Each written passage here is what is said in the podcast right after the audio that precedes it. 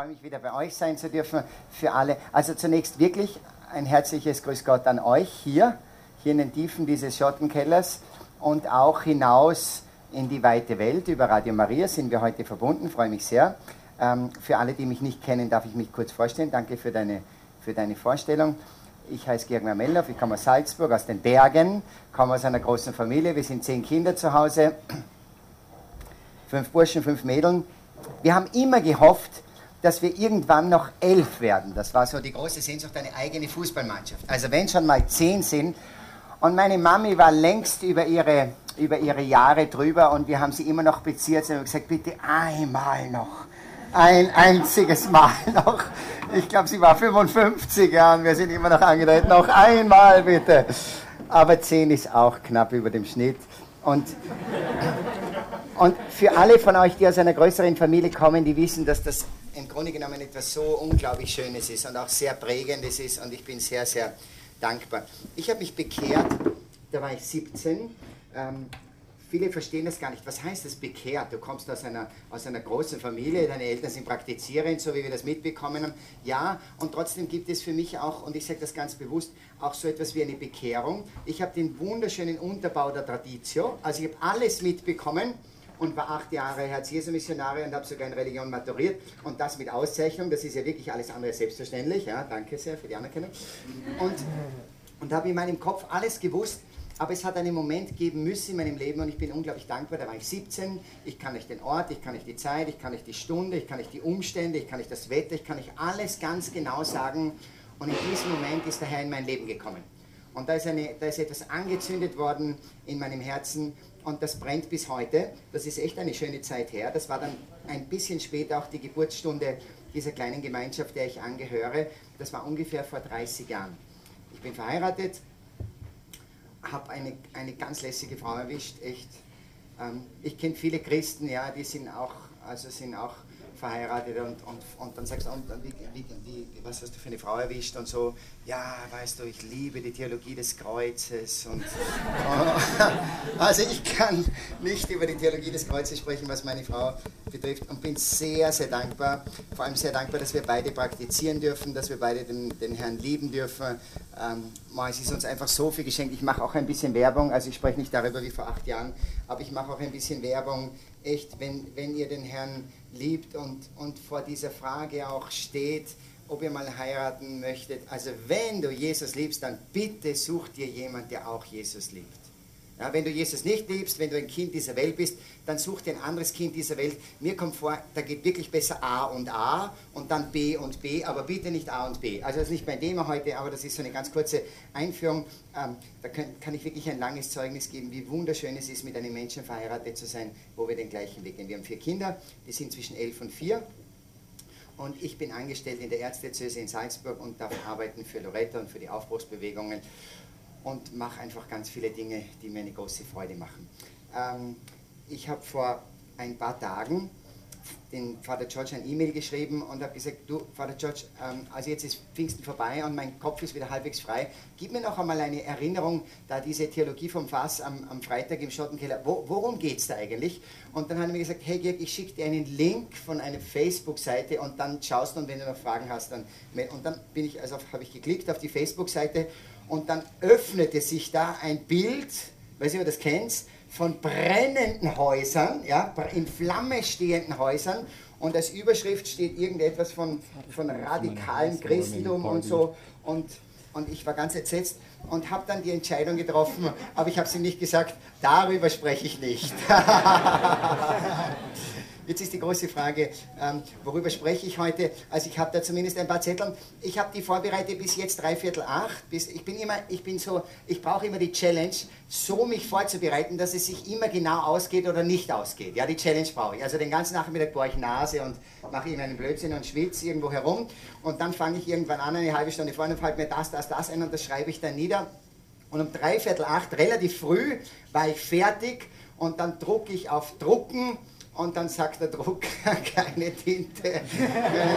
Jetzt habe ich ein völlig verwaschenes erstes Blatt hier, an dem man eigentlich nichts erkennt. Ähm, und darum verzeiht es mir, wenn ich das so ein bisschen also genauer schauen muss, zumindest auf der ersten Seite. Worüber ich spreche, das kann ich noch nicht genau sagen, das werden wir sehen. Ich habe ja nur eine halbe Zeit und ein Teil ist schon vergangen. Also mein Thema wäre eigentlich, und das war deine Einführung, möchte ich nicht ganz im Stich lassen, mein Thema wäre eigentlich so das radikale Christentum oder wir als radikale Christen oder auch mit Papst Franziskus im Hintergrund, der uns ja da ziemlich challenged. Ich war vor einigen Jahren in Gabun bei einer Gemeinschaft, die ich sehr gerne bei der Gemeinschaft der Seligpreislerin. Und dann sind wir hinuntergefahren, für diejenigen von euch, die Gabun oder Afrika kennen, dann sind wir hinuntergefahren nach Lambarene. Also das ist da, wo Albert Schweitzer zu Hause war und sein großes Krankenhaus ist. Und wir kamen in Gabun auf den, auf den, ähm, auf den Busparkplatz, Bahnhof dahinter Busparkplatz. Und alle von euch, die Afrika kennen, das darf man sich nicht so vorstellen wie bei uns. Und da stand also dann Lambarene und da warteten dann zwei bis drei, man nannte diese Gegenstände Autos. Ja? Also da waren dann so zusammen, also man erkannte sie schon, aber zum Teil fehlten die Türen und da war ein Loch oben und da war ein riesiges Gestell so oben drauf und wir waren zu zweit und wir standen so, so davor und haben dann überlegt, also die fahren alle nach Lambarene, das waren drei so, so Neunsitzer, so umgebaute, ausgebaute, überbaute Neunsitzer.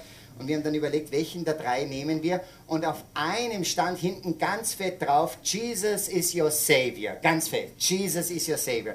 Also völlig klar, wir nehmen den Kübel, Jesus is your Savior. Und sind da eingestiegen, da gab es keine Sitzbänke, Lambarene hinunter ist weit, also das ging so vier Stunden hinunter, da gab es keine Sitzbänke, sondern man konnte sich so anlehnen, damit sie möglichst viel mitnehmen konnten. Und dann haben wir langsam auch festgestellt, warum Jesus our Savior sein musste für diese Reise. Weil der Fahrer, der dann eingestiegen ist, also er hatte so einen schrägen Rückspiegel und fuhr also volles Rohr und, und, und die Radeln haben irgendwie gewackelt und die Stoßdämpfer gab es nicht mehr und der Kübel hat gestunken. Und dann haben wir in diesem schrägen Spiegel festgestellt, ja, der, mein Freund, der hat mir so in die Rippen gehaut und wir haben das dann so analysiert, so, ja, dass dem ein Auge gefehlt hat. Ja. Also eins, eins, das war ganz offensichtlich, eins hat gefehlt. Und das zweite dürfte intakt gewesen sein aber er hat so art epileptische Zuckungen gehabt. Also es gibt so Leute, die haben so einen Nervous Tick und bei dem war das zwischen Nervous Tick und halb epileptischem Anfall. Der fuhr so und dann hat er immer so. Und dann war uns klar, warum hinten der fette Sticker drauf hängt, Jesus is my Savior. Wir kamen irgendwie in Lambarene an und einige Monate später fuhr ein Freund von mir von Salzburg auch nach Gabun und der kam zurück und das, was ihn am meisten beeindruckt hat, waren genau diese Autos, die er da unten erlebt hat. Was sind das für Autos? Also das wird nicht nur in Gabun so sein, sondern überhaupt in Afrika. Das sind zusammengebastelte Schrottkisten. Da musst du schauen, ob du irgendwo ein Logo entdeckst. Meistens ist vorne drauf ein fetter Mercedes-Stern. Ja? Irgendwas zusammengestopselt von irgendwelchen verschiedenen Marken und dann vorne ein fetter Mercedes-Stern. Und diese, je nachdem wie schnell sie gehen oder wie groß der Motor drinnen ist oder was sie können, und diese Kisten rauchen halt wahnsinnig und stinken wahnsinnig und sind wahnsinnig laut und gehen zum Teil 30 km/h oder 50 oder 70, aber nicht sehr viel mehr. Und für die Leute dort unten, für die Leute in Afrika oder in Gabun, ist das völlig normal. Dieses Auto, was sie Mercedes nennen, weil er den Stern vorne drauf hat, ja, auch wenn ein Rad von da und ein Rad von dort und die Stoßstange von irgendjemand und, und weiß nicht was, dieses Auto, was sie Mercedes nennen, das ist für sie völlig normal, dass diese Kiste raucht und stinkt und laut ist und 40 oder 50 km/h geht und mehr nicht. Und mein Freund kam dorthin und dieser mein Freund arbeitete oder arbeitet in Salzburg bei Mercedes. Und als er diese Mercedes dort sah, war er ein gutes Stück entsetzt von diesen Mercedesen, weil er ganz genau wusste, das ist nicht normal, was er dort gesehen hat. Und die Leute haben ihm erklärt, das ist ein ganz normaler Mercedes. Und er hat darauf bestanden, es ist kein normaler Mercedes. Hat sein Handy herausgefasst und hat gesagt, ein normaler Mercedes schaut genau so aus. Und sie haben aber darauf bestanden, es ist ein normaler Mercedes. Warum? Weil sie nichts anderes kannten.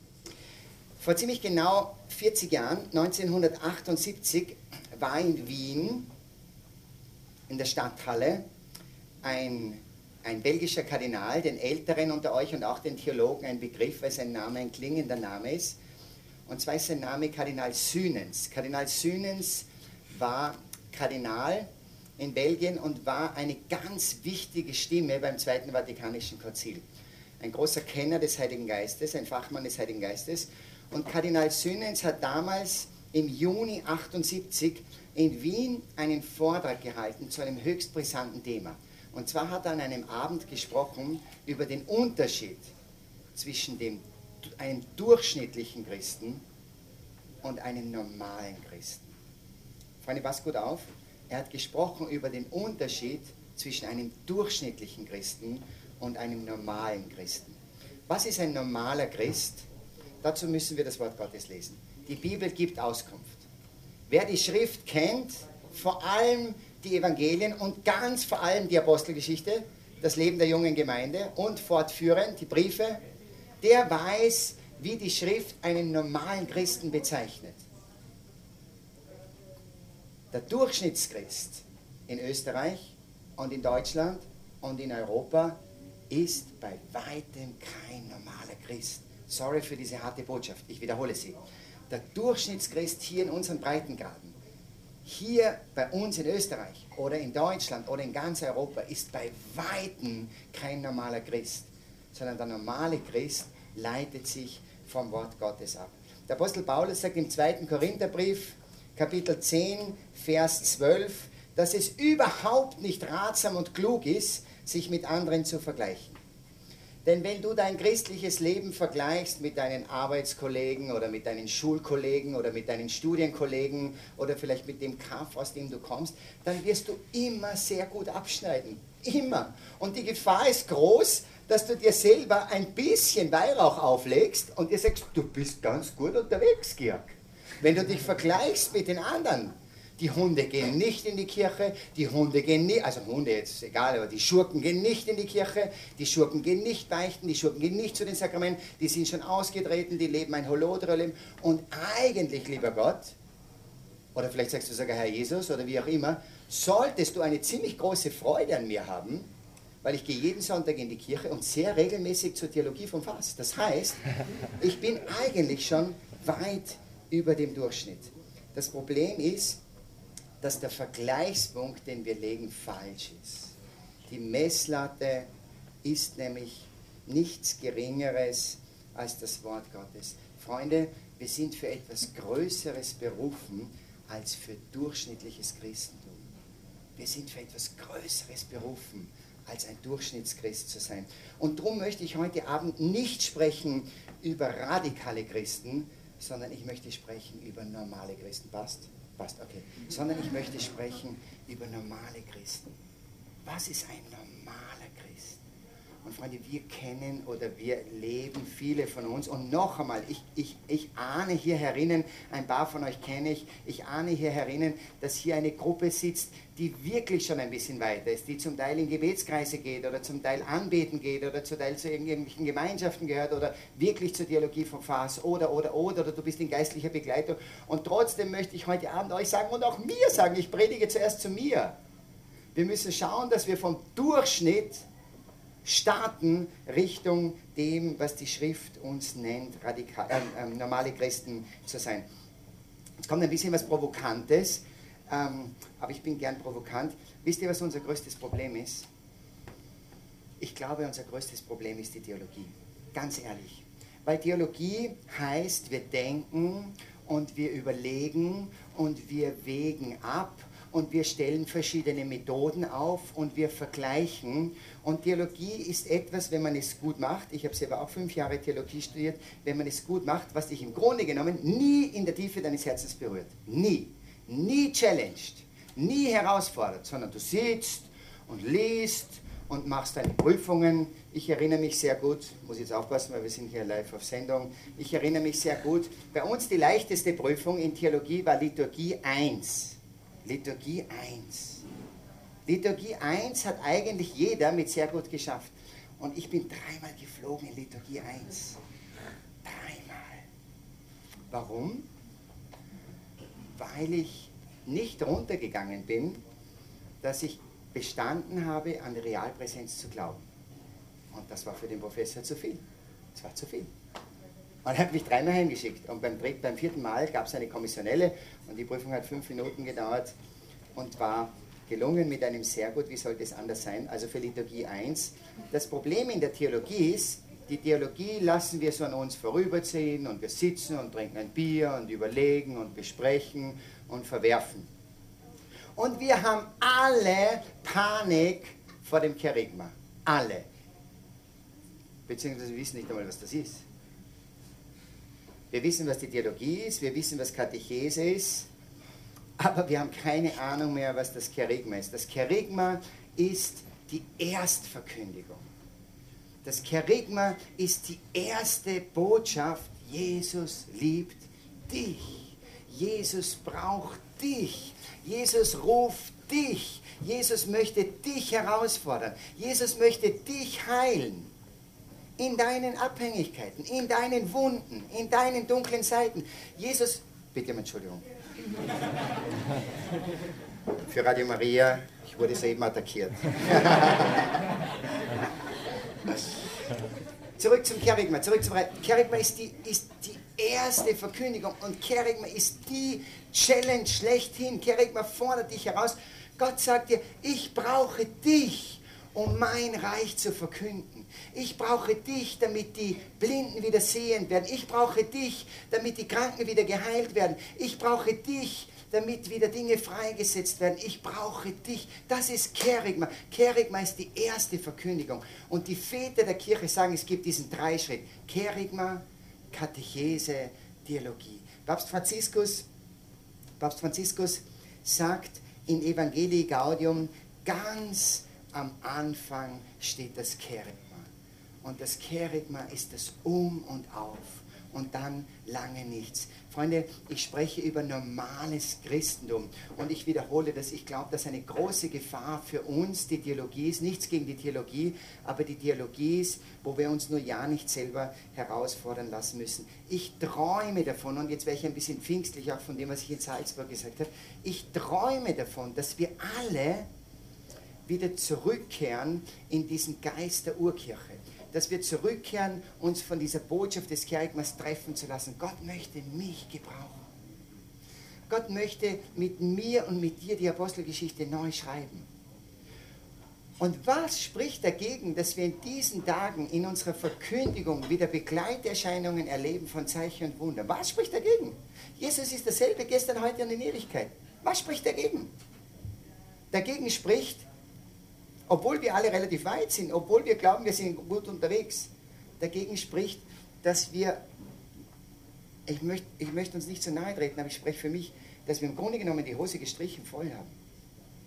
Dass wir im Grunde genommen es verlernt haben, das Evangelium so zu leben, wie es uns Christus aufgetragen hat. Dass wir das eigentlich ausgelagert haben und sagen, ja, es gibt die Priester, ja, es gibt die Sakramente, ja, es gibt die Krankensalbung, ja, es gibt das Sakrament der Versöhnung. Ja, ja, das gibt es alles. Das ist gut.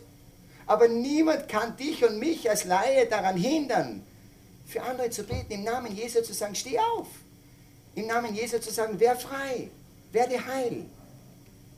Und das ist nicht radikales Christentum, sondern das wäre normales Christentum. Die Leute von außen halten uns ja schon für, verrückt, weil wir durchschnittlich sind. Ich meine, es gibt ja noch viele hinter uns. Und ich sage einmal, wir sind schon im guten Durchschnitt. Und im guten Durchschnitt sagen sie schon zu uns, ihr seid ja Wahnsinn, ihr seid ja Sekte, ihr seid ja völlig abgehoben, ihr seid ja gefährlich. Jetzt stellt sich vor, wenn wir anfangen, normal zu werden. Und wenn wir normal sind, wenn wir dann noch anfangen, womöglich nach der Heiligkeit zu streben, dann anfangen, ein bisschen radikaler zu werden. Aber so ist die Kirche entstanden. Ich habe jetzt nach Pfingsten angefangen, ich habe ein paar Tage aufgenommen, bin mit, den, mit meiner Frau und mit den Kids nach Italien gefahren für vier Tage über das lange Woche und habe angefangen, wieder die Apostelgeschichte zu lesen von 1 bis Ende, bis 27. Wow, wow, wow. Lies sie wieder. Nimm sie dir wieder.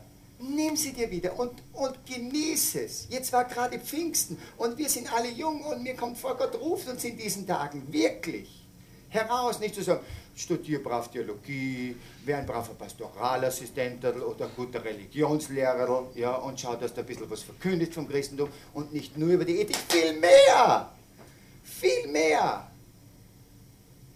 Wir sind berufen, wieder das zu leben, was die Jünger in der Urgemeinde gelebt haben. Lasst uns wieder, lasst uns wieder, lasst uns wieder danach trachten oder uns danach sehnen, dass wir Wunder sehen. Wir haben, wir haben, wir haben in Salzburg so, so seit Pfingsten wieder mehr ist das ange, angezündet, so einen Spruch, der heißt, we wanna see miracles. We wanna see miracles. Und wir sind da eine Clique in Salzburg, da sind wir im Moment 55 oder 56, die nennen sich das MEC. Das MEC ist das mobile Einsatzkommando. MEC, mobiles Einsatzkommando. Und die sind alle zwischen 14 und, und, und 25. Ich darf da ein bisschen als Oldie dabei sein. Zwei, drei Priester sind noch dabei, aber der Großteil sind ganz junge. Und da sind echt viele dabei, die, die, die, sind, die sind normal. Ja, die sind normal. Also die sind nicht verrückt oder radikal, sondern da sind ganz viele dabei, die sind. Und der Slogan rennt seit neuem wieder: We wanna see miracles.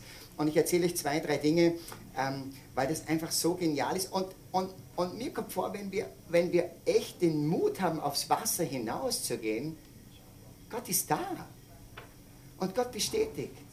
Einige haben gesagt, zu Pfingsten, die von euch in Salzburg waren, wir hatten während des Pfingstkongresses hatten wir 60 Leute, die sind mit so weißen Shirts herumgelaufen und da stand drauf Playstation. Sprich mich an, ich bete für dich. Und im Pfingstkongress selber ist das nicht schwierig, weil alle, die zum Pfingstkongress kommen, wissen, warum sie kommen, dann sehen sie ein weißes Leiber und sagen, hey, kannst du für mich beten, weil dies oder jenes und die stehen dann und auch auf den Straßen und vor dem Dom. Und dann waren einige, die gesagt haben, Pfingsten ist vorbei, aber wir behalten unsere weißen T-Shirts an und wir gehen in die Straßen hinaus und wir stellen uns hin und wir hauen die Leute an und sagen, hey, wir sind eine Playstation. Wir bieten dir an, dass wir für dich beten, völlig umsonst. Was macht ihr? Ja, wir bieten an, dass wir für sie beten, ja, für alles, was sie wollen.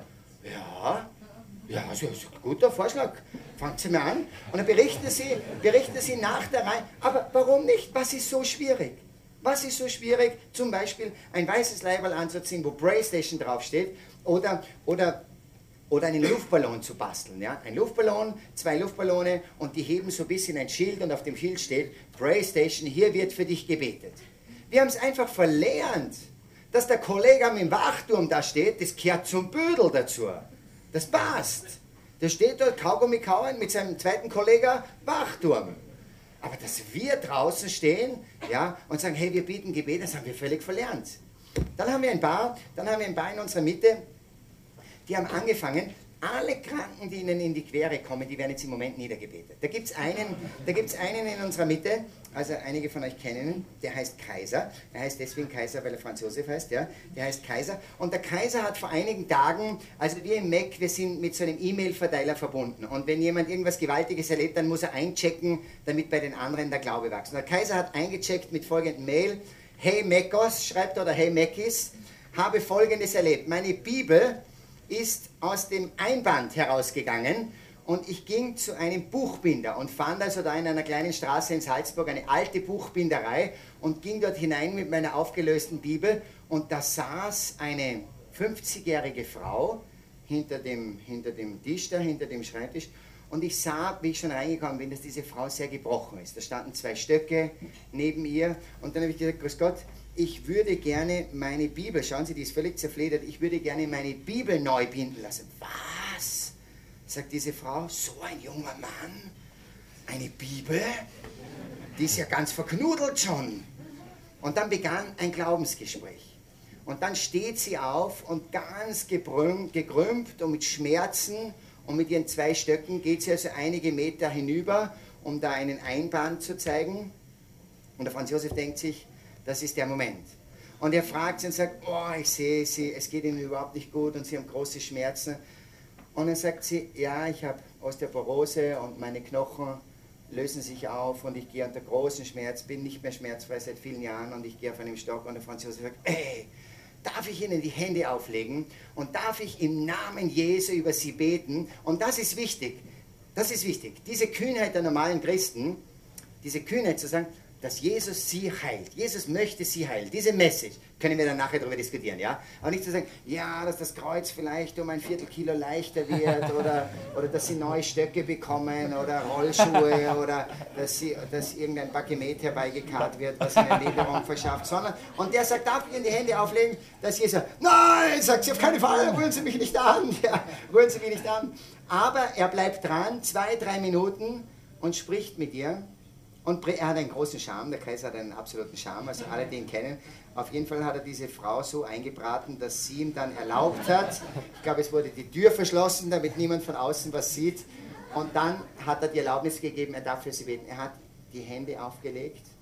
Und der Typ betet echt vollmächtig. Er hat die Hände aufgelegt und er hat gebetet, dass Jesus sie heilt. Und wie er sein Amen sagt, sagt er, und jetzt probieren wir das aus. Und jetzt stehen sie auf und gehen sie hinüber zu ihren Einbänden. Sie steht auf und geht hinüber zu ihren Einbänden. Ganz gerade. Ganz gerade. Ohne Stöcke. Und ohne Schmerzen. Und der Franz Josef endet, beendet dieses E-Mail an uns und schreibt, Leute, ich habe die Flucht ergriffen. Scheiße, ich glaube, sie ist wirklich geheilt worden. und jetzt hat er so eine Angst, seine Bibel wieder abzuholen. aber, aber, auch wenn wir alle lachen ja, mit diesen ganzen Check-ins, aber da ist was im Busch, da ist was im Busch. Und ich möchte euch was ganz Persönliches sagen, ich, ich, ich, ich bin ein Angsthase. Aber dieses Mail, also ich, ich, ich habe ein Smartphone und ich tue sehr schnell E-Mails lesen. Und ich war gerade auf dem Weg in den Europark. Europark ist bei uns in Salzburg so der Einkaufstempel. Ja? Und ich war gerade am Weg in den Europark und wie ich von der Parkgarage hinaufgehe, sehe ich ein neues Mail und lese dieses Zeugnis vom Kaiser.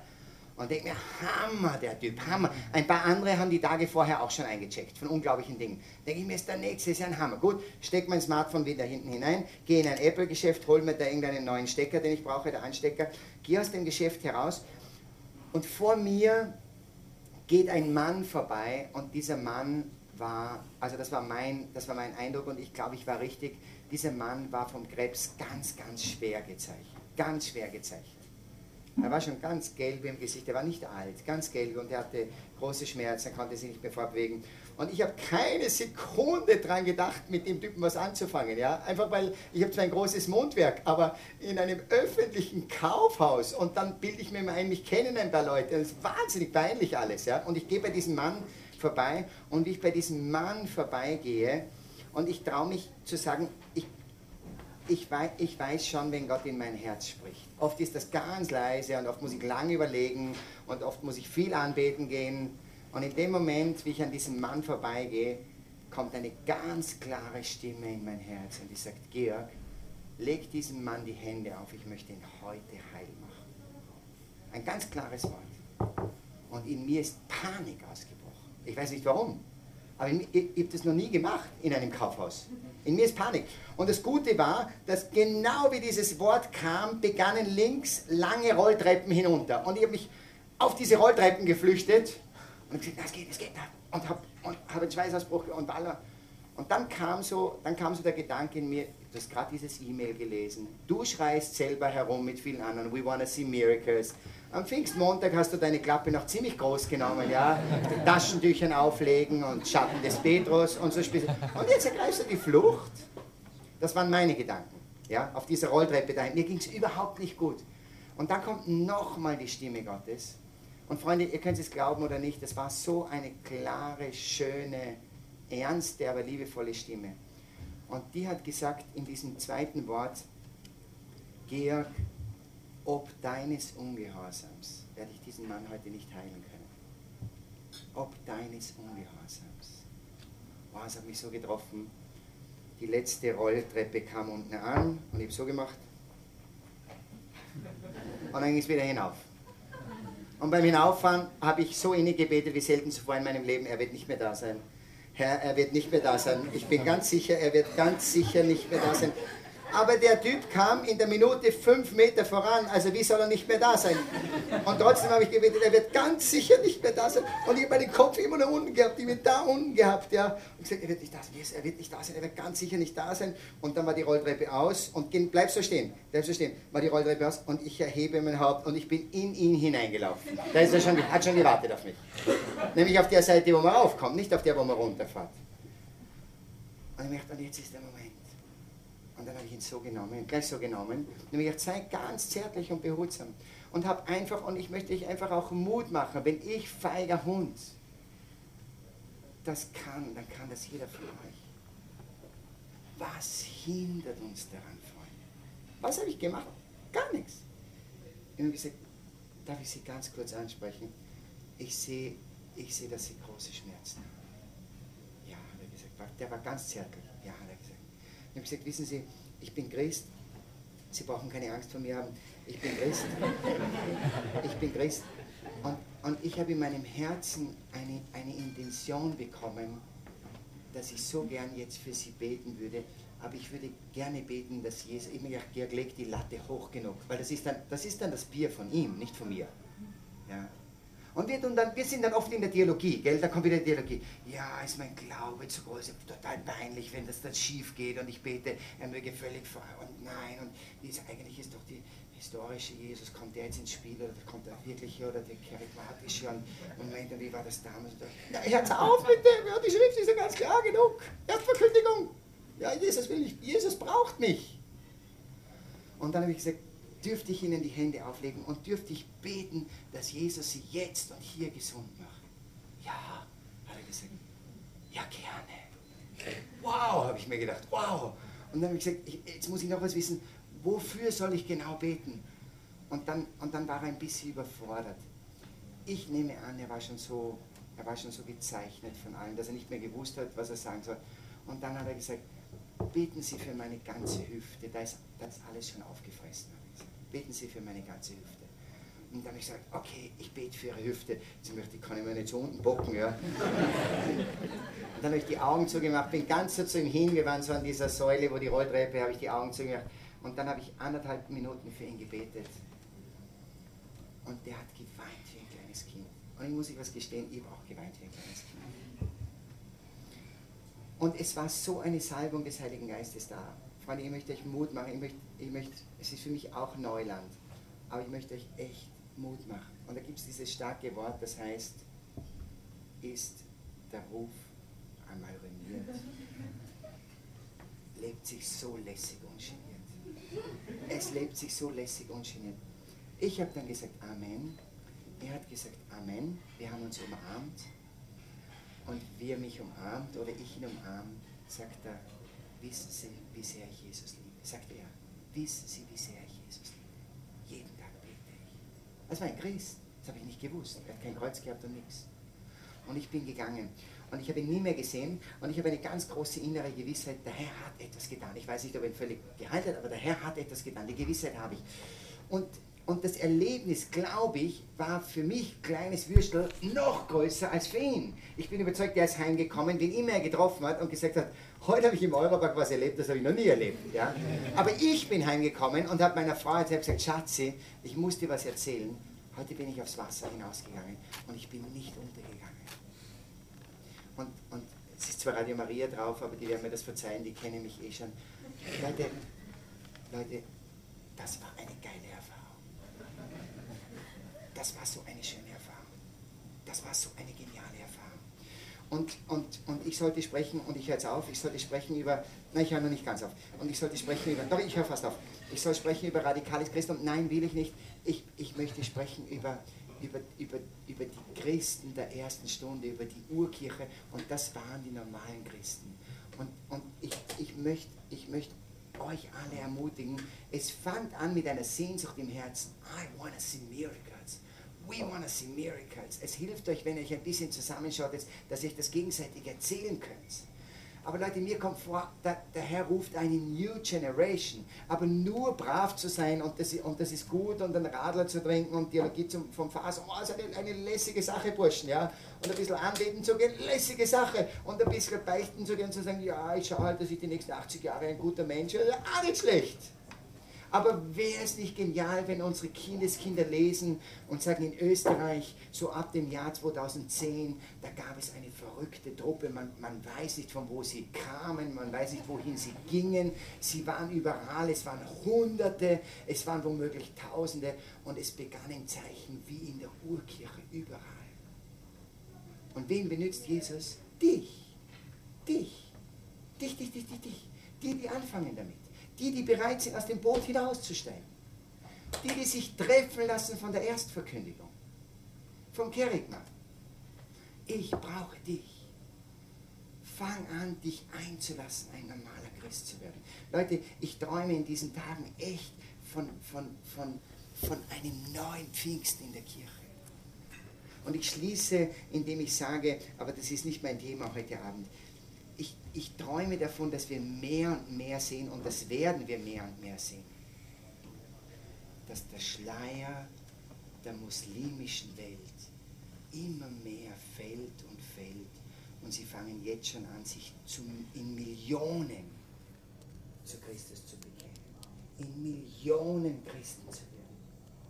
Wir wissen heute, dass jedes Jahr sechs, sieben, acht Millionen Muslime Christen werden. Ich weiß nicht, ob ihr in der Materie drinnen seid. Ich lese ein Buch nach dem anderen. Aber nicht, weil die Missionare und Evangelisten so großartig sind. Das ist ein ganz heißes Pflaster, das wissen wir. Da sind wir jetzt beim Thema Fundamentalismus. Das ist ein ganz heißes Pflaster, wie unsere Geschwister, die Christen, geschändet und geschächtet und hingerichtet werden. Und das Blut der Märtyrer fließt so viel, wie es noch nie eins gegeben hat. Aber es ist Jesus selber, der die Initiative übernimmt in diesen Tagen und kommt in Träumen und in Visionen. Und die, die Christen werden, es reicht ihnen eine Schau. Und sie werden Christen und sind sofort bereit, ihr Blut für die Sache Jesu zu vergießen. Ich habe gehört, einen, einen, einen Typen, einen Türken, der war vielleicht 30, das war seine Kanten, der war vielleicht 10 cm größer wie ich hat 130 Kilo gewogen, war voll tätowiert, hat solche Krapfen gehabt, so ein, ein schwarzes Leiberl daran gehabt, ja, ein Türk, also ein richtiger Türke mit, so einem, mit einem türkischen Deutsch. Und dieser Typ hat bei einer Evangelisation auf einem Bahnhofsvorplatz vor hunderten Leuten das Mikro in die Hand genommen und hat Zeugnis gegeben nach 25 Jahren muslimischem Glauben, wie er Christ geworden ist, seit fünf Jahren den Weg mit Jesus geht und hat 15 oder 20 Minuten eine Predigt hingelegt. Leute, ich möchte dabei sein, wenn die Muslime anfangen, die Mikros in die Hand zu nehmen und anfangen zu verkündigen. Der hat 15 Minuten immer gesprochen über den erhabenen Namen Jesus. Habe ich so schön gefunden. Immer gesprochen über den erhabenen Namen Jesus.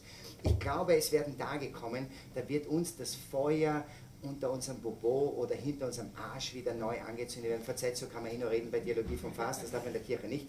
Das Feuer des Heiligen Geistes möge hinter unserem Arsch wieder neu angezündet werden. Wirklich, dass wir nicht eine, eine lahmarscherte Partie sind, ja, es gibt eh nicht mehr viele Christen in diesem Land, sondern der Herr beruft sich eine, eine New Generation. Und ich frage, müsste ich antworten, wer ist dabei, wer ist dabei? Wer ist dabei? Nein, müsst nicht aufzeigen. Das ist ganz gefährlich, wenn man aufzeigt. Ja? Heute Abend suchst du dir noch jemanden, für den du betest. Ja?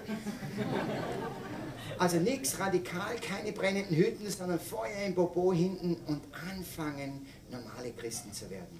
Und das bete ich echt von ganzem Herzen für euch alle, die ihr heute Abend da wart und auch für mich, weil ich bin da sicher der Ärmste.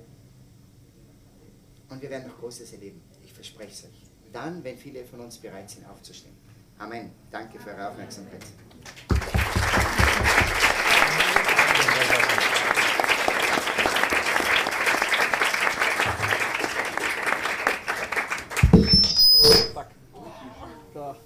Sorry. So, jetzt, jetzt hat's geht.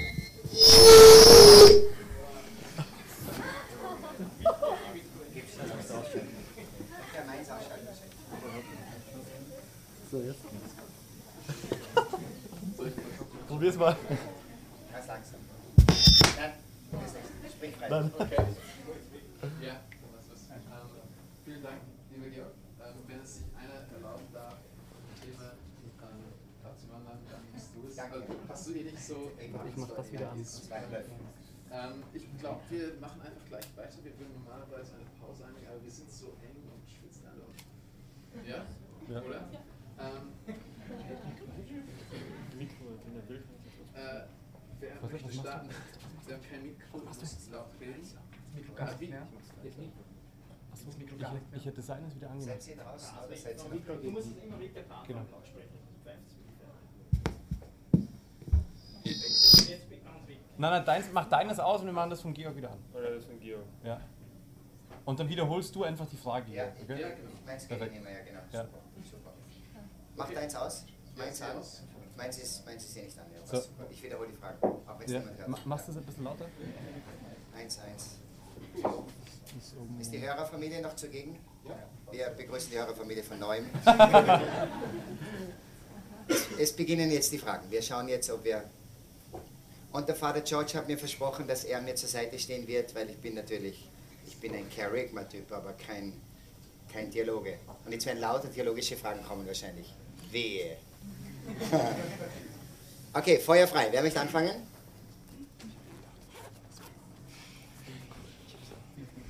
Ich kann mich erinnern, vor sieben Jahren beim Sex, da haben sie alle, alle gefragt, alle.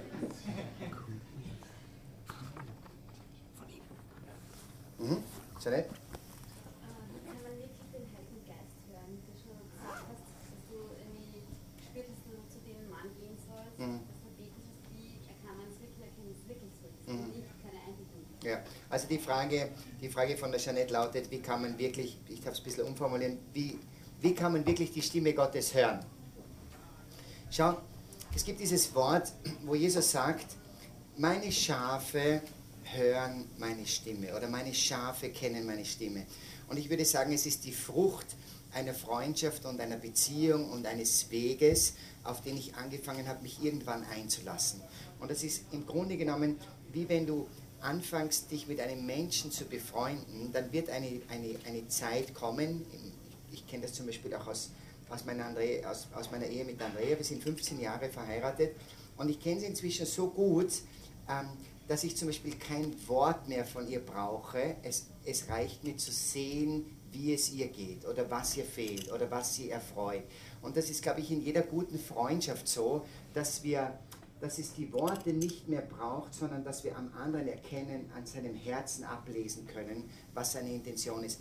Die Stimme Gottes zu hören, das wäre jetzt ein eigener Vortrag, weil das ist ein großes Thema, bräuchte ein eigenes Wochenende, wirklich, also wirklich, das ist ein ganz großes Thema. Aber die Stimme Gottes zu hören ist zunächst einmal Frucht einer wirklich intensiven und schönen und echten und persönlichen Beziehung mit ihm.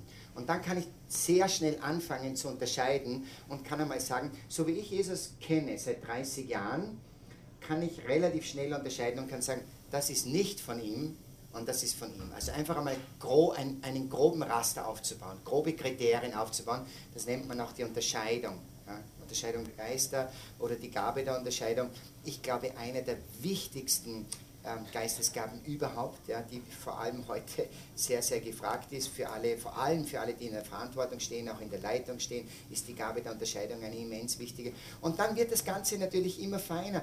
Und dann gibt es, das ist wahrscheinlich bei jedem anders, aber ich habe schon diese Erlebnisse, dass ich, dass ich, dass ich ähm, dass ich dieses, dieses, diese sanfte Gegenwart des Herrn ganz oft wahrnehme. Und dann gibt es ab und zu Erlebnisse, wo ich wirklich eine, eine, eine, eine, eine wunderschöne, klare, zum Teil ernste, zum Teil sehr liebliche ähm, Stimme in meinem Herzen höre und, und sehr schnell sagen kann, das ist Gott, der zu mir spricht. Und dann, und, dann, und dann kann ich so im Sekunden, dann lasse ich einen Raster durchlaufen und dann schaue ich einfach, was ist die Frucht von dem? Ja? Ist es Panik, ist es Angst? Oh, da muss ich schon hinterfragen, ob das vom Heiligen Geist ist. Ja? Aber in dem Fall, was ich euch vorher erzählt habe, das war einfach, der Herr hat mich genau da gepackt, wo er mich backen muss. Und das war eine, ein, ein, ein sehr starkes Wort, ein liebevolles Wort, auch eine, eine Korrektion. Das ist im Grunde genommen auch wie, wie zu einem Petrus, wo er sagt, Petrus, komm zu mir. Komm zu mir. Er weiß es ja als Erster was passiert, wenn er aus dem Boot aussteigt, dass da das Wasser ist. Aber es ist der Herr, der ihn ruft. Und genau in dieser Stelle übrigens erkennt ihn Petrus zunächst nicht. Petrus erkennt ihn nicht. Aber die ganze Jüngerschaftsschule ist schon vorbei. Drei Jahre Ausbildung ist vorbei. Drei Jahre an der Seite Jesu gelebt. Und der Herr sitzt am Ufer, sie sind im Boot und er erkennt ihn nicht. Und dann gibt es dieses Wort, einfach weil ich dieses Wort so liebe. Und dann ist es Johannes, der zu ihm sagt, es ist der Herr. Also oft ist es ist es auch, brauchen wir auch den Bruder und die Schwester, der uns sagt, ich glaube, das war der Herr. Wenn wir es selber nicht sehen. Also, das möchte ich euch auch sagen, aber das wisst ihr, wir haben, wir haben Gott nie in der Tasche. Wir haben auch diesen, diese, diese, diese, diesen Umgang, diese, er, ist, er ist immer der Größere, er ist der Allmächtige, er ist der, den wir im Letzten nicht greifen können. Und trotzdem ist er der, der in seinem Sohn Mensch geworden ist. In allem uns gleich außer der Sünde. Und Jesus sagt, wer mich sieht, sieht den Vater. Und eine persönliche Beziehung mit ihm ist möglich. Und das ist eine Botschaft, glaube ich, die, die sehr neu ist. Die ist wirklich sehr neu. Das ist eine Botschaft, die in dieser Generation und in meiner Generation wieder neu angefangen wurde zu verkündigen. Wenn ich meine Eltern, mein Papa ist 91 und meine Mama ist gestorben, also diese, ich nenne sie jetzt einmal diese Kriegsgeneration, wenn ich die Mami, die eine tieffromme Frau war, mit dem konfrontiert habe und gesagt habe, Mami, um ganz ehrlich zu sein, ich bin eigentlich auf du und du mit Jesus, dann war sie fast schockiert. Das, das war bis vor zwei Generationen noch, da war, da war Gott der ganz Weite und der ganz Ferne und, und natürlich probieren wir die Gebote zu halten.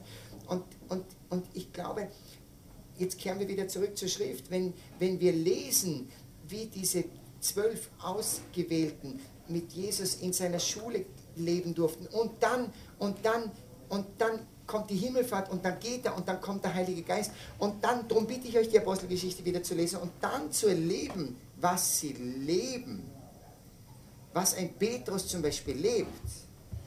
Eine Vision nach der nächsten und eine Schau nach der nächsten und ein Engel, der hier gesandt wird und, und, und die sind schon vorbereitet und der wird blind und da kommt dann einer und wartet schon auf ihn und der hat ihn im Traum schon gesehen und entdeckt und hier ist wirklich der Schatten des Petrus und der und und und.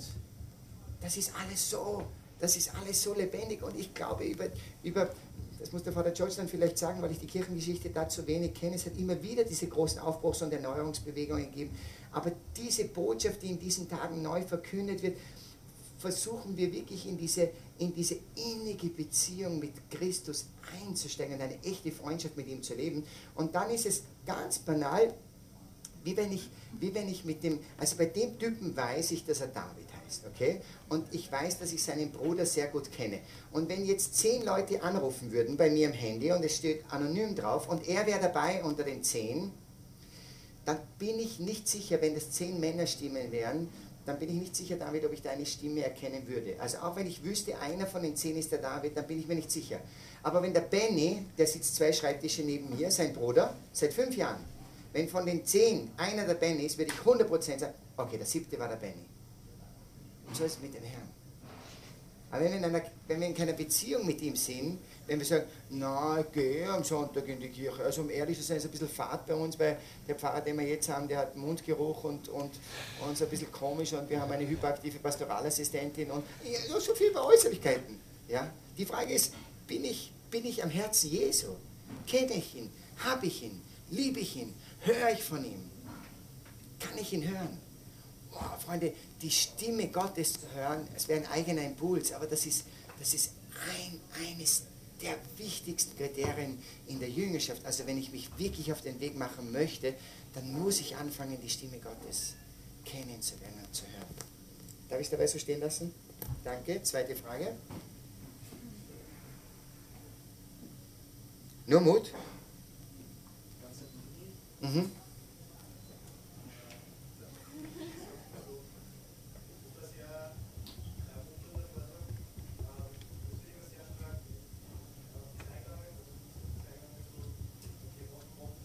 Ja.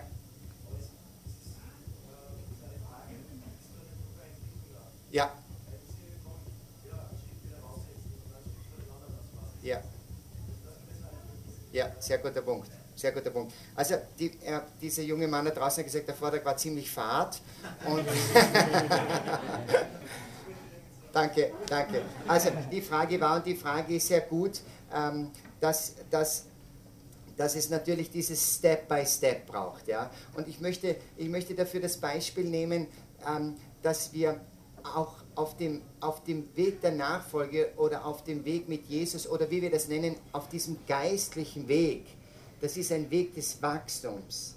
Und wir können heute nicht verlangen von einem, von einem frisch Bekehrten, das Wort ist mir aber sehr lieb, ja, das Wort der Bekehrung und der Umkehr. Auch Paulus hatte den Tag seiner Umkehr, den Tag seiner Bekehrung. Wir nennen das oft auch ein Tabor-Erlebnis.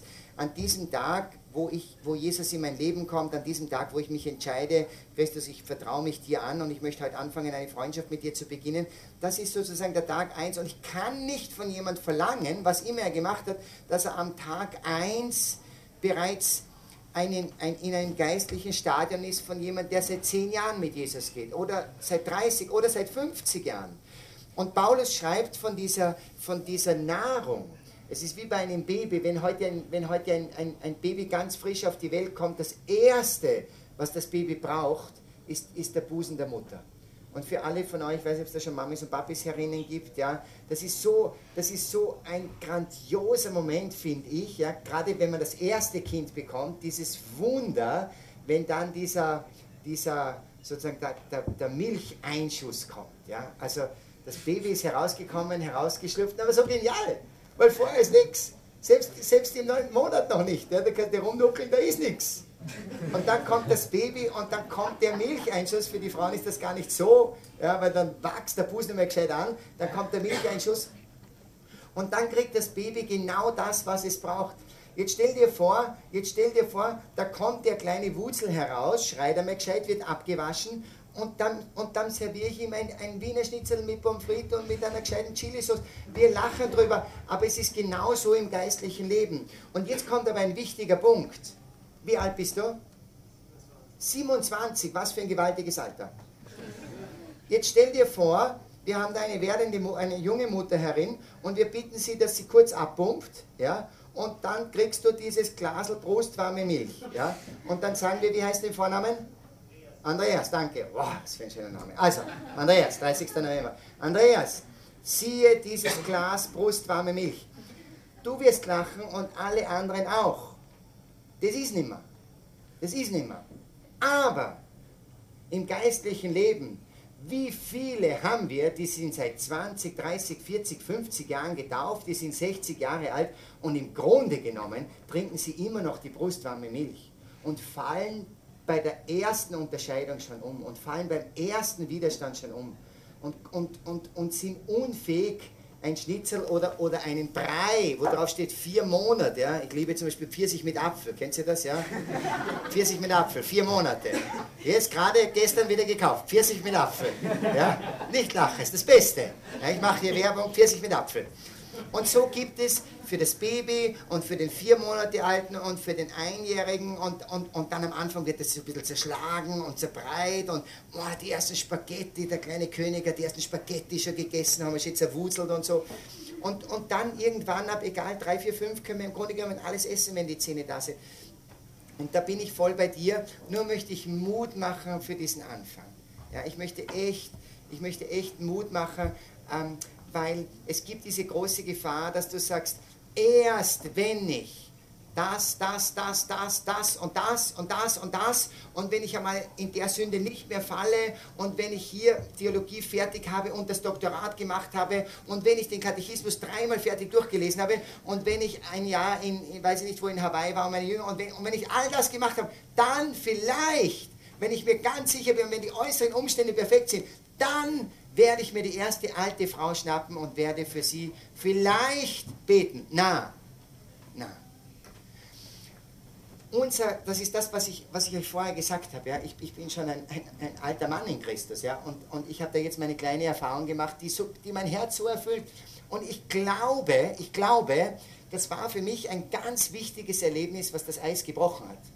Also ich bin nach diesem Erlebnis, drei Tage später, bin ich mit meiner Frau und meinen Kids nach Jesolo gefahren, vier Tage. Und ich habe die Apostelgeschichte gelesen und ich war so high von der Apostelgeschichte, mich so anstecken lassen wieder von der Apostelgeschichte. Und ich bin da gelegen auf meiner Liege, die Sonne hat auf meinen Bauch gebräunt, ich habe so gelesen, meine Apostelgeschichte. Und dann bete ich so vor mich hin, ja, das gehen halt so lauter, so, so dicke Bäuche sind da herumspaziert. Und dann bete ich so und dann habe ich gesagt, Herr Jesus, wenn irgendein Kranker mir hier in die Quere kommt, ja, den schnapp ich mir. Den schnapp ich mir. Das Gebet habe ich gebetet du die Bibel runter, kommt schon so einer vorbei. Ja? Schleicht schon so einer vorbei. Nur war der so schnell, der Bursche, ich meine, ich kann ja nicht vom Liegestuhl aufspringen, mit meiner Badehose mich auf den stürzen, nicht wissen, was der, der will ja Urlaub machen. Aber ein anderer war im Bad drinnen, der ist da in diesem Schwimmbad und der hat sich interessanterweise mit meiner Frau unterhalten, weil die war mit der Kleinen drinnen und dann sagt meine Frau, schau, der arme Mann hier, das ist auch ein Österreicher, völlig zertrümmert, die Schulter beim Skiunfall und alles kaputt und steif und hängt da und kann nicht. Und dann sie, hey, wow. Habe ich gesagt, kaputte Schulter. Ja, hat er gesagt.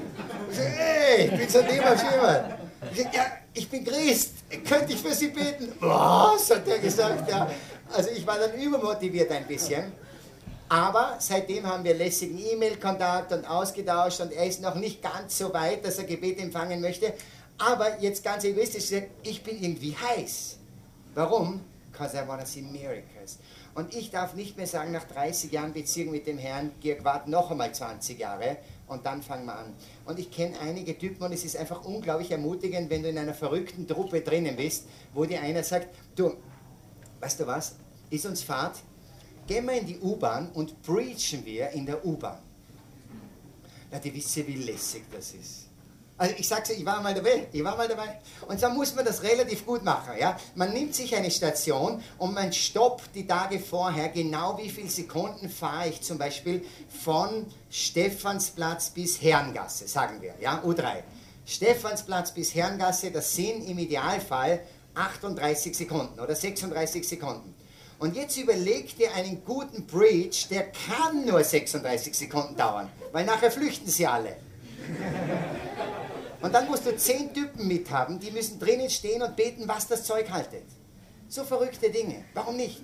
Ich habe das mal gemacht vor einiger Zeit. Am 24. Dezember habe ich total am Herzen gehabt, ich soll bei uns in Salzburg in der Haupteinkaufsstraße, Getreidegasse, ja, also da, da, da ist der Megastress am 24. Vormittag. Da rennen sie noch alle für die letzten Backeln. Und ich habe den Impuls gehabt, Georg, nimm einen großen Hocker, einen gescheiten, und nimm deine Bibel mit und stell dich rauf in diese Getreidegasse, ist ja eh nichts dabei. Und stell dich rauf und lies einfach nur das Weihnachtsevangelium aus Lukas. Okay, haben wir gedacht, okay. Ja, es war so ein Impuls in meinem Herzen. Ich, ich, bin verworfen, ich bin wieder verworfen, bin in der Nacht wieder aufgewacht, Georg, mache es, das mache ich nicht, mache es, ja. Dann ich wusste, wenn ich es nicht mache, dann habe ich keinen Frieden mehr. Da kann, kann, Weihnachten flöten gehen, dann bin ich enttäuscht von mir und vom Herrn und so. Gut, habe mich da aufgestellt, wie lange ich mit dem Hocker schon mal dumm gerannt bin, bis ich den richtigen Platz gefunden habe. Weil mir, das ist zu das ist zu wenig los, das ist zu kalt, das ist zu warm, das ist Dann habe ich einen gefunden, habe mich hingestellt. Du, allein, dass du mit einem Hocker durch die Stadt gehst, die Leute schauen dich schon an, wie wenn du vom Mond kommen würdest. Jetzt kommt der Moment, wo du hinaufsteigst, du hast alle Aufmerksamkeit. Ich verspreche es euch. Probiert es morgen aus. Ja, du brauchst doch gar nichts sagen. Jetzt wissen wir nicht, ist das ein Buddhist, ist das ein Freiheitlicher, ist das ein Sozi, verkündet er eine neue Weltordnung, was macht er? Also eine gewisse Spannung der Menschen, aber, aber sie sind ihnen unangenehm. Ja, also, Im Grunde genommen musst du die Siegesrolle einnehmen. Ja? Leute, ich schaue mir das jetzt an, dann gehen sie schon so, manche gehen dann so in eine Ecke, ja, tun dann so, wie wenn es nichts angeht, schauen dann so ein bisschen rüber. Auf jeden Fall, ich bin da gestanden, habe meine Bier, es, ich habe mir eingebildet, es war kalt, es war nicht kalt. Ich habe mir eingebildet, es war kalt und habe eine Jacke mit Kapuze, war ich mir sicherer. Also eine Kapuze, zusammengezogen, unten Kapuze, Handschuhe, dass man möglichst wenig von mir nur sieht, so wie eine eingepackte Nonne, so im alten, alten Ritus und so. Und dann habe ich, also gesagt, gib Gas, geht schon. Und dann habe ich, in jenen Tagen erließ Kaiser Augustus und war gerade fertig mit Augustus, zieht mich da von uns so eine alte Tanten ja, an der Hose, gerade Augustus. Augustus, so dem Fuß weg, schaue ich, eine Schwester von meinem Vater, der hat acht Schwestern und eine, und die sind alle fromm, gell? Alle fromm. Und die war besonders fromm. Und eine Schwester soll mich doch, soll mich da das Evangelium vorlesen lassen. Nein, zieht mich da an der Hose wie eine Besessene. Und ich sag, was ist? Sie schaut mich an und sagt, das sag ich deinem Vater. Du kannst ja sicher sein. Eine ganz fromme war das. Eine ganz fromme. Also ist der Ruf einmal ruiniert. Ähm, jetzt ist die Gefahr, dass wir sagen, das machen nur die Verrückten, da sind wir wieder beim Thema des Abends. Was hindert uns daran? Was möchte ich euch nochmal ermutigen? Lest die Apostelgeschichte. Ehrlich, lest die Apostelgeschichte. Boah, allein diese, dieses, dieses Erlebnis da in, in, in Joppe und wo er dann nach Caesarea kommt, der, der Petrus, ja, was er, was er da erlebt, wie die alle vorbereitet sind und warten und und und. Okay, nächste Frage. Kommt Stamperl schon oder trinkt man noch aus die halbe? Also ich hätte noch eine Frage. Max, gell? Genau. Liebe Aber Hörerfamilie, das ist jetzt der Max. Oh oh. Und zwar, ähm, ich war vor drei Jahren in Rom bei einem Vortrag von einer Frau aus Ruanda, die Immaculée Ilibagisa, und die hat eben erzählt, wie sie im Endeffekt den Genozid überlebt hat, weil sie sich in einem Klo versteckt hat mit ein paar anderen Frauen zusammen und die haben eben die ganze Zeit gebetet. Und letzten Endes sind dann ähm, die Hutu, Hutu glaube ich, waren das, sind reingekommen, haben nach Tutsi gesucht, also haben nach Tutsi gesucht. Und ähm, sind vor dieser Tür gestanden und ähm, sie haben alle gebetet, die Frauen, und sind dann ohnmächtig geworden. Und ähm, letzten Endes, wie sie dann wieder aufgewacht sind, eben, ähm, hat ihnen dann der Mann erzählt, der sie dort aufgenommen hatte, der eben auch ein Hutu war. Ja, die sind vor dieser Tür gestanden und wollten die sogar aufmachen und haben es nicht geschafft und, ähm, und sind dann gegangen. Ja. Und sie hat sich danach eben bekehrt, hat dann ähm, eine, ein Buch geschrieben, Left to Tell heißt es. Und ähm, genau, und ich war zuerst war ich extrem, ähm, weiß ich nicht, also äh, fasziniert von dieser Geschichte und dachte mir, okay, geil, das ist irgendwie wirklich ein, ein Eingriff Gottes in die Welt gewesen. Und dann dachte ich mir irgendwann oder irgendwann kam der Gedanke, naja, aber es gab sicherlich auch äh, hunderte Beispiele von Frauen, die gebetet haben in Ja. einem Bad Ja. und die Tür ist halt Ja. einfach verdammt Genau. nochmal geöffnet worden. Mhm. und die sind einfach umgebracht worden. Oder es gibt zum Beispiel das äh, bei äh, Cat Stevens, der eben fast ertrunken wäre und Mhm. dann sagte, okay, wenn ich, äh, wenn ich nicht sterbe, dann bekehre ich mich zum Islam. Mhm. Und der ist Yusuf Islam geworden. Aber wie viele Leute gibt es, die in diesem Moment, also wir wissen das nicht, weil die Stimmen, äh, weil das stumme Leute sind, ja, stumme Zeugen eben dessen, dass Gott nicht eingreift, die dort in dieser Tiefe waren und gebetet haben und dann sind sie halt doch ertrunken. Und, und ich bin voll bei dir. Ich fände es extrem geil, wenn das funktionieren würde, dass du für jemanden betest und ihm geht es danach besser. Nein, nein, nicht Aber- besser. oder- Vollkommen eh, wiederhergestellt. Eh, ja, weil genau. das ist ja sogar, das ist ja sogar, genau, nicht eben zu sagen, hey, dem geht es ein bisschen besser oder wie gesagt, das Kreuz ist einen halben Kilo leichter oder so, sondern dass es ihm wieder komplett gut geht und das wäre das Allergeilste. Richtig. Aber Fakt ist, dass es einfach nicht funktioniert. Das haut einfach nicht hin. Ich bin, ich bin angehender Arzt und ich habe die ganze Zeit Patienten, denen es extrem scheiße geht und bei denen eben Gebet nichts bringt. Weißt du, ich meine? Oder, oder ich habe auch genug persönliche Be- Beispiele, wo ich wirklich versucht habe zu beten, Ja. Ähm, äh, wo es einfach nicht funktioniert hat. Ja. Und deswegen finde ich das Thema irgendwie, also mir tut es irgendwie weh, Mhm. weil ich es extrem geil fände, wenn es funktionieren würde und das wäre das Allerbeste, aber ich glaube einfach nicht, dass es funktioniert. Mhm. Okay. Ja. Ich, ich zwei, drei Fragen. Erstens, glaubst du, dass die Bibel wahr ist? Ja, da bin ich mir jetzt nicht mehr sicher. Okay. Ja. Okay, also das, das, das ist die Grundlage. Ja? Wenn, das wäre die Grundlage, wenn du, wenn du, wenn du Aber ich habe sicher mit diesem Glauben gebetet, weißt du, ich meine? Okay. Ich habe für diese Leute Okay. mit Sicherheit und dadurch, dass es eben nie funktioniert hat, Ja. dachte ich mir, okay, scheiße. Okay. Ja, was ist, da, was ist da wahr dran? Okay. Weil das ist ja genau das, was du in der Bibel erlebst Mhm. und was eben heute fehlt.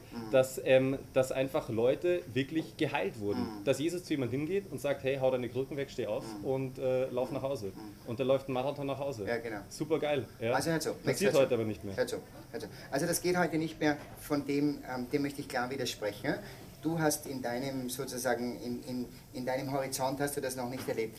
Ähm, ich selber habe erlebt mit eigenen Augen, ob du mir glaubst oder nicht, ich war bei Heilungsdiensten und Befreiungsdiensten dabei, von großen Namen, das ist den Jungen jetzt nicht mehr so bekannt, den Älteren bekannt, zum Beispiel Vater Emiliano Ladiv war ein Herz-Jesu-Missionar, war ein Priester, der vor einigen Jahren gestorben ist und der ausgeprägtest die Gabe der Heilung gehabt hat. Wir haben ihn in Salzburg gehabt, ich habe ihn in Medjugorje erlebt. Ich habe mit meinen eigenen Augen erlebt, wie Leute aus dem Rollstuhl in diesem Heilungsdienst aufgestanden sind und es Zeugnisse gibt, dass das nicht ein, ein, ein Moment zugegangen ist, sondern nachhaltig war. Ich weiß, ich weiß von Leuten, die in diesem Dienst stehen, wo, wo wirklich Zeichen und Wunder passieren. Aber jetzt sind wir genau bei der Frage, die du, Andreas, gestellt hast.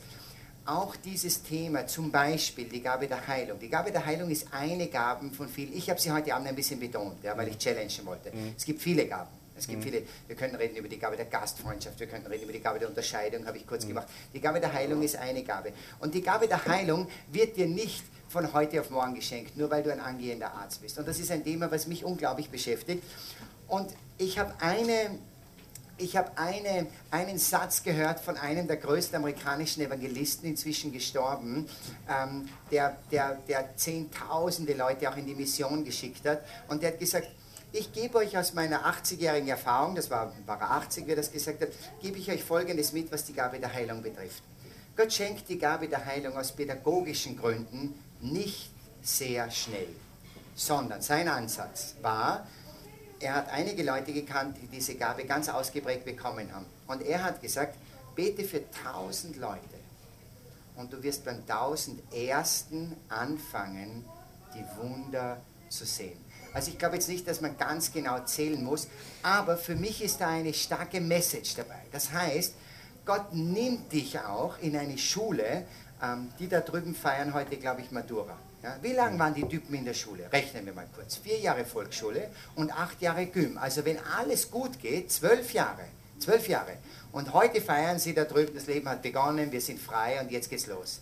Und ein bisschen, glaube ich, ist das ein bisschen, glaube ich, ist es auch in diesen besonderen Rufen oder Berufungen. Stell dir vor, wenn wir da ein paar Frischbekehrte herinnen haben und die würden morgen die Gabe der Heilung bekommen. Die wären alle total überfordert, die würden hochmütig werden, die wären, die wären kleine Stars, die würden übermorgen anfangen, Geld dafür zu verlangen. Ich glaube, dass uns Gott in die Schule nimmt, dass er uns durchführt, dass er uns, dass er uns siebt, jetzt im positivsten Sinn, dass er unseren Glauben prüft, dass er uns durch die, durch die Nächte durchgehen lässt, dass er uns durch die Wüsten durchgehen lässt und dass er von uns sehen möchte, ist meine Sehnsucht wirklich so groß? Und jetzt bin ich schon, also ich bin ungefähr, ich habe mir dieses Wort zu Herzen genommen, ich bin jetzt bei, bei ungefähr 400. Also ich bin so ein, ich bin so ein, ich ganz einfachen Kinderglauben. Ja? Und ich denke mir, nur mehr 600 und dann geht's los. Ja? Also ich habe ich hab, ich hab, ich hab bis jetzt wenig Leute gehabt, ja, die dann gesagt haben, es geht wirklich besser, sondern die meisten sagen, Marc, so nett, dass du für mich gebetet hast. Bist da so ein lieber Bur, vor allem die Alten lieben das, ja. Also so ein netter Bur. Und du hast jetzt für mich gebetet und es ist jetzt alles schon viel besser und so. Aber, aber I want to see miracles. Und ich glaube, ich glaube, dass es eine, eine, eine Generation braucht, die zunächst sagt, Jesus, ich weiß, dass es dir möglich ist. Wer glaubt, kann alles. Wer glaubt, dem ist alles möglich. Und ich glaube, dass Jesus wirklich der Heiland ist, der Christus ist, der dir rettet. Ich glaube, dass er dasselbe ist gestern, heute und in Ewigkeit. Und, und, und ich kenne zu wenig Leute, ich kenne zu wenig verrückte Leute, die sagen, ich bin seit Jahren im Dienst der Befreiung, ich bin seit Jahren im Dienst der Heilung, ich bin seit Jahren im Dienst der wie auch immer. Und, und da ermutige ich dich, Max, einfach so wie, so wie ich mich auch ermutige, dass ich sage, Birg, lass nicht locker. Und es wird der Tag kommen, da wirst du Zeichen und Wunder sehen. Warum will ich diese Zeichen und Wunder sehen? Weil ich mich danach sehne, dass unsere Verkündigung von dem begleitet wird, weil ich glaube, bei einem sind wir uns sicher. Stellt sich einmal vor, ganz kurz, wenn in unseren Kirchen neben der Verkündigung, die, die Zeichen und Wunder damals sind immer neben der Verkündigung passiert. Das wurde verkündigt und dann wurde gebetet. Also nur tatschen nicht die Gelähmten her und steht auf und die wissen gar nicht, worum es geht, sondern es geht um die, die Verkündigung, haben wir uns beibehalten. Das Problem ist, es kommt niemand mehr zur Verkündigung. Wie werden die Leute wieder kommen zur Verkündigung? Stell dir vor, es funktioniert tatsächlich und die Blinden sehen wieder und die Lahmen gehen wieder und die Kranken werden wieder geheilt und wir haben Leute, die von Krebs befreit werden und dieses, dieses ganze Drama, was wir da haben. Stell dir vor, es passiert wirklich. Was das heißen wird. Die ganze Kirche werden wieder zu klein sein. Und davon, und diesen Glauben lasse ich mir nicht nehmen, dass ich einfach davon träumen möchte. Und ich weiß genau, dass Gott mich auch dazu ruft. Und ich muss jetzt genau, wo wir, wo wir vorher gesprochen haben, ja, ich bin in dem Themenbereich maximal erst bei Pfirsich mit Marille. Oder wie heißt das? Apfel mit Pfirsich. Mehr geht noch nicht bei mir. Ja, weil, weil ich wahrscheinlich zu schnell noch, also wenn, wenn, wenn der im Europark am nächsten Tag mich angerufen hätte und gesagt hätte, hey Junge, ich war gerade beim Arzt und ich bin durch und durch gesund. So wie ich mich kenne, ja, also ich hätte wahrscheinlich gekrischen wie meine zehnjährige Tochter, wenn sie Heidi Klum anschaut und sich einbildet, sie ist auch wunderschön und sie wird das nächste Topmodel von Germany's Next Mädeln da. Und, und, und, und ich wäre wahrscheinlich, ich würde meine Frau mal sagen, Schatzi, Schatzi, ist das nicht genial, was du für einen Ehemann geheiratet hast? Und hier sind sie, siehe diese Hände. Siehe. Also, also, also ich, ich, ich kenne mich, ich, ich würde es zwar demütig ertragen, ja, aber dann wird sehr schnell der nächste Stress. Aber, aber ich, ich lese gerne, ich lese, ich lese und ich glaube immer, es sind, es, es sind eins, ich habe gerade ein Buch gelesen, das heißt Eine Stimme in der Nacht. Das ist von einem Typen in, in Afrika, der wird, der wird herausgerufen, der wird übersät mit Charismen und Gaben, unglaublich. Der wird beschützt und bewahrt, wo alle um ihn herum draufgehen und der kommt überall durch und Gott macht etwas Unglaubliches. Es gibt dieses Prinzip der Erwählung bei Gott. Das hat es immer gegeben. Es gab diesen Propheten, der erwählt wurde, es gab diesen Mose, der erwählt wurde, es gab Tag, Tag, Tag, es waren nie alle. Und ich sehne mich danach, dass wir eine neue Generation haben, die Gott erwählt, auch besonders für diesen Dienst. Und die muss er in seine Schule nehmen. Max, meine Bitte an dich ist erstens, glaub an das Evangelium, glaub an die Heilige Schrift. Echt, ich ermutige dich. Glaube, ja, zweifle nicht, wanke nicht. Und geh weiter, bitte weiter, auch wenn du Arzt wirst. Bitte weiter, werde nicht müde. Und, und, und gib mir irgendwann Bescheid, wenn die ersten Dinge sind. Ich gebe dir auch Bescheid. Okay? Danke. Stamperl? Ich habe eine Frage. Ähm, wann weiß ich, wann ich damit anfangen soll? Weil, wie du gesagt hast, als Baby bringt es nicht viel das Beten zu, beten zu beginnen oder in dem, in dem Mhm. Sinne beten zu beginnen? Wann weiß ich, dass ich bereit bin oder Ja. inwiefern spüre ich das? Also es gibt ein Wort in der Schrift, es gibt ein Wort in der Schrift und das heißt, du hilfst mir vor der Church, gell, und sagst, ah, ist ganz klar, das ist da und da. Und der Geist drängte ihn zu bei Jesus. Und der Geist drängte ihn jetzt. Also nicht drängt, drä- er drängte ihn, sondern er, der, er drängte ihn. Ähm, ich glaube, ich glaube wenn, wenn, wenn du Jesus wirklich liebst und, und wenn du Jesus dein Leben anvertraut hast und wenn du Jesus sehr oft sagst, Herr, gebrauche mich, Herr, ich möchte echt für dich leben, Herr, ich möchte in deinem Dienst stehen. Ja? Neben all dem, Schatz, ich lebe ja auch mein normales Leben. Ich, ich, ich genieße ja auch mein Leben. Ich freue mich auch über eine gute Flasche Rotwein mehr als über eine schlechte Flasche Rotwein. Ich, ich, ich genieße es, mit meinen Kids in der Sonne zu liegen in, in Jeselo. Also mir ist das ganz wichtig, es geht jetzt nicht darum, weil viele, glaube ich, haben Angst und haben Panik und sagen, "Ah, ja, aber dann muss ich mein ganzes schönes Leben hinten anstellen. Na, das überhaupt nicht. Aber wenn du, wenn du, in, dieser, wenn du in dieser innigen Beziehung mit Jesus lebst und sagst, Jesus, verwende mich, Jesus, gebrauche mich, Jesus, wo möchtest du mich haben, dann wird er dich auch rufen und dann wird er dich auch ziehen und dann wird der Moment kommen, wo du innerlich selber merkst, oh, oh, oh, jetzt wird's ernst. Entweder du kommst in eine, in eine Clique hinein oder, oder, oder, oder du schenkst Jesus ein, ein, ein, ein Jahr deines Lebens und machst eine spezielle Ausbildung und kommst eine Challenge und wirst auf Mission geschickt. Und ich erlebe das bei vielen Leuten von uns, die machen im Moment, das ist total der Renner, die gehen im Moment sechs Monate irgendwo hin und machen Jüngerschaftsschulungen und machen drei Monate theoretische Schulung und drei Monate werden sie in Mission geschickt. Und was ist ihr Auftrag, wenn sie in die Mission gehen? Betet für die Kranken. Verkündet auf den Straßen und betet für die Kranken. Und das sind Leute, die kenne ich, die kommen aus unseren Bergdörfern, sage ich einmal. Die kommen aus unseren Bergdörfern. Gerade letzte Woche ein Zeugnis von einem meiner besten Freunde gehört, das ist ein junger Bub aus einem Bergdorf. Und der war jetzt sechs Monate in Australien und dann ging er auf Mission, war in Nepal. Und dann hat er mir erzählt, er gesagt, Dirk, ich war mit einem zweiten Typen, mit einem Freund aus der Evangelisationsschule. Wir waren in Nepal. Du musst dir vorstellen, ich bin ein kleiner Bur aus St. Veit, das ist da in Salzburg da. Ja, ich bin ein kleiner Bur aus St. Veit, jetzt kommen wir nach Nepal. Ja, kleines Team. Was soll man dort? Wir sollen für die Kranken beten. Also wir haben uns auf den Dorfplatz hingestellt und haben geschaut, wo der Erste kommt schon einer daher. Ja, kommt schon einer daher. Haut mir mein Freund da, die, die sind 22, die Burschen, haut mir mein Freund in die Rippen und sagt, den schnappen wir uns. Ja, dann gehen sie zu dem hin und sagen ihm in gebrochenem Englisch, dürfen wir für sie beten, wir sehen, sie haben da zwei Krücken. Yes, sagt er, yes. Gut, sie beten für ihn, vollmächtig, alles, was sie gelernt haben, und erwarten sich, dass der seine Krücken durch die Gegend schleudert. Dann fragen sie ihn, you, you, you feel something better?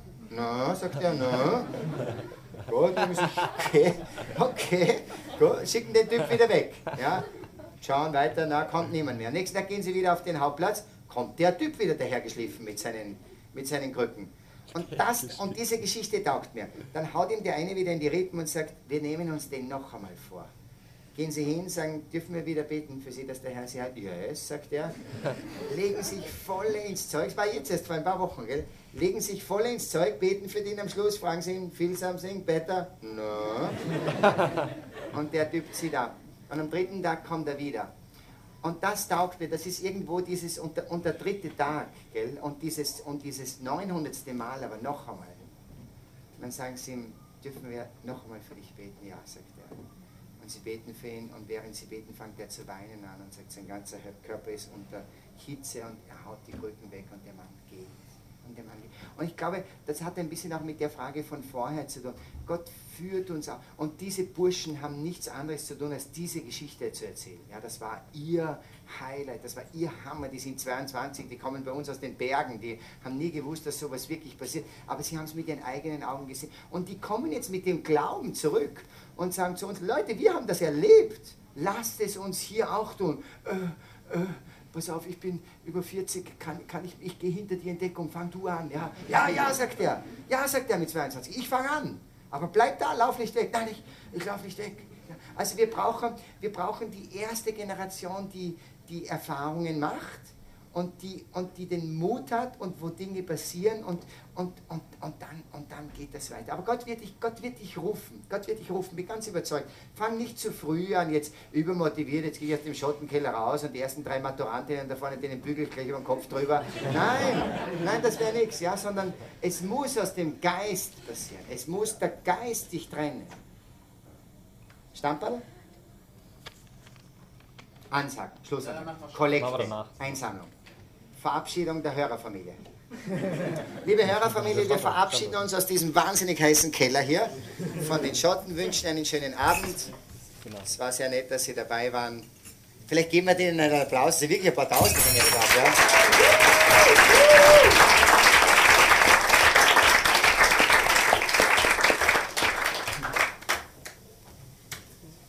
Bernhard, beende. Beende. Okay, wir gehen zurück. Keller. Danke, dass Sie mit dabei waren. Von der Ja gut, also ich habe überlegt, was ich jetzt noch sagen soll. Also das erste, ich habe, also vorher, das war jetzt nicht abgestimmt, Georg, Ja. aber ich möchte mal, ähm, also es gibt ja ein kleines Büchlein hier. Oh, stark, ist ja Hammer. Das ist das Wehen des Geistes. Ja. Das ist das Wehen des Geistes. Also. Also hier, ich kriege ein Buch, das heißt Charisma, bitte, für alle. Ja, wirklich kein Wort, kein Wort haben wir gesprochen. Ja, also jetzt muss ich kurz was sagen, weil du gefragt hast, wie, wie, wie hört man die Stimme? Wie erkennt man den Heiligen Geist? Darf ich dir was sagen? Das ist für mich ein Augenzwinkern des Heiligen Geistes. Das ist für mich ein, jetzt kann ich vielleicht sagen, ah, netter Zufall, ja, oder hey, ihr habt sich abgestimmt. Er kann sich nicht abgestimmt haben, weil ich habe angefangen, um sieben den Vortrag vorzubereiten. Das ist ein Augenzwinkern. Wow, danke, Herr. Okay, cool. Ja, sagst du noch was? Oder was das?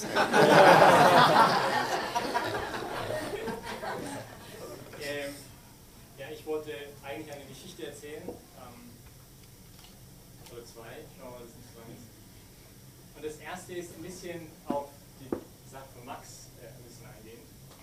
Ähm, also meine Bekehrung, ich war aus der Kirche ausgetreten, ging ein bisschen ähm, über verrückte Wege, weil ich sehr viele Freunde verloren habe. Ja, also es waren also lauter Todesfälle in, in der Familie und in der Umgebung, in dem Freundeskreis. Und ich habe halt damals gedacht,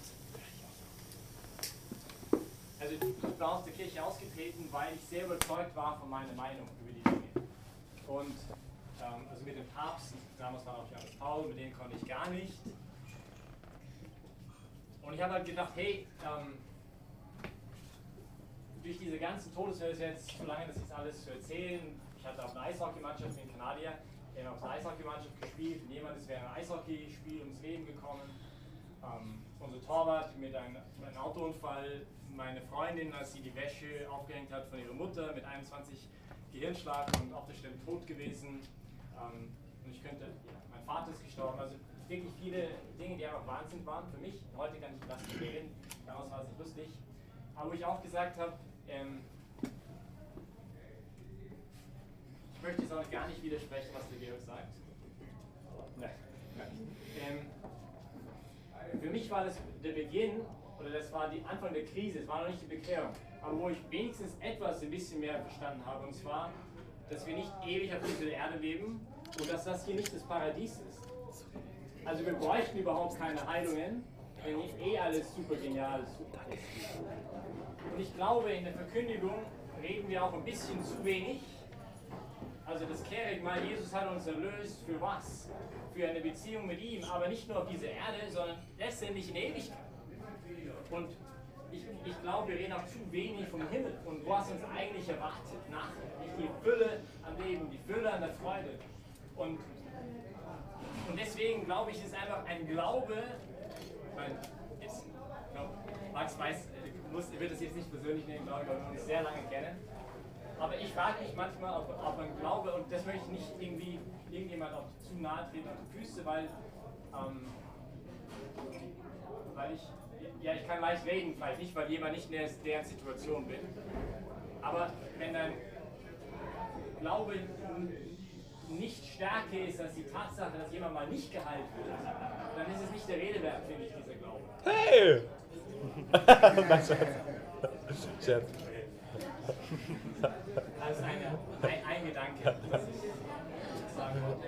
Weil es stimmt, natürlich ist, ich glaube ich glaub auch an die Charismen. Ich, ich erlebe sie, also ich habe jetzt in den letzten Tagen keine Heilung erlebt, aber ich habe in den letzten zwei Jahren zwei unglaubliche Dinge. Also ich tue ein bisschen Fundraising für unsere Gemeinschaft und ich weiß, wie schwer es ist, also mal 50 Euro da, 100 Euro da zu bekommen.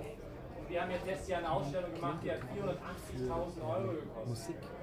Oder wir haben auf einmal unser Haus gekauft und es ist unser Kloster kaufen können und das, wir haben das Geld, das ist eine lange Geschichte, aber innerhalb von fünf Tagen gefunden und gesagt, oh, also wie, wie kann das sein? Ja, und das waren 700.000 Euro. Und also wo du sagst, also das sind die Zeichen, die Wunder des Herrn für mich, wo du sagst, wow, er arbeitet, er wirkt wirklich total.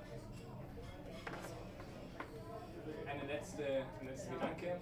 Ich war auch beim Pfingstkongress, ich habe leider nichts mitbekommen, weil ich erstens nur am Samstagnachmittag habe kommen können. Ich war nur 48 Stunden da. Ähm, und von den 48 Stunden habe ich 20 Stunden Beicht gehört. Ähm, und habe leider deinen Vortrag nicht hören können. Aber, obwohl doch eigentlich, weil dann nachher Leute gekommen sind zu Beicht, haben gesagt, ja, ich eigentlich schon am Samstag eine Beichte, aber der Georg, also ich glaube, er muss noch mal kommen, der hat über das und das und das geredet. Und ähm, und für mich war es halt so beeindruckend, nicht für viele kommen in eine Beichte. Und die machen Erfahrung nicht da draußen ist eine Welt der Bewertung, nicht du musst so ausschauen, du musst diesen Körper haben, du musst diesen Job haben, du musst diese Leistungen bringen, du musst diese Erwartungen erfüllen, du musst, ähm, du musst, du musst, du musst, du musst, nicht, nicht zehn Gebote, sondern zehn Millionen Gebote. Und auf einmal kommen sie in die Beichte du darfst einfach sein. Du darfst einfach sein, wer du bist. Und, und auf einmal in dem Blick de, des, der, also in dem Blick Gottes, nicht in seinen Augen, beginnen sie auf einmal sich selber zu sehen. Sie, sie beginnen zu begreifen, wer sie eigentlich sind. Nicht nach wie ein, ein fünfjähriges Kind, das, das in, die Mutter, in die Küche seiner Mutter kommt und riecht diese herrlichen Chocolate Chip Cookies, die gerade gebacken worden sind. Nicht? Und dann isst ein Cookie und auf einmal 25, man weiß ja nicht genau wie. Und dann kommt die Mutti nachher und sagt, hast du die Kekse gegessen? Dann, was macht das Kind? Schau auf den Boden, nicht weil du nicht in den Augen der Mutter schauen kannst. Und der Beichte macht du genau das Gegenteil. Du schaust jetzt Gott voll in die Augen und du lässt dich lieben, auch gerade in deiner Schwäche. Und für mich war es halt so ein starker Moment wie der Pfingsten, weil ähm, weil viele einfach diesen Sprung geschafft haben, was du gesagt hast, von einem der Glaube, der rein theologisch ist, ja, rein in den Gedanken, ja, ich glaube an Gott und es gibt eine Mutter Gottes und es gibt Jesus für dich gestorben und bla bla bla bla bla. Auf einmal haben sie eine Erfahrung davon gemacht. Das ist halt ganz anders.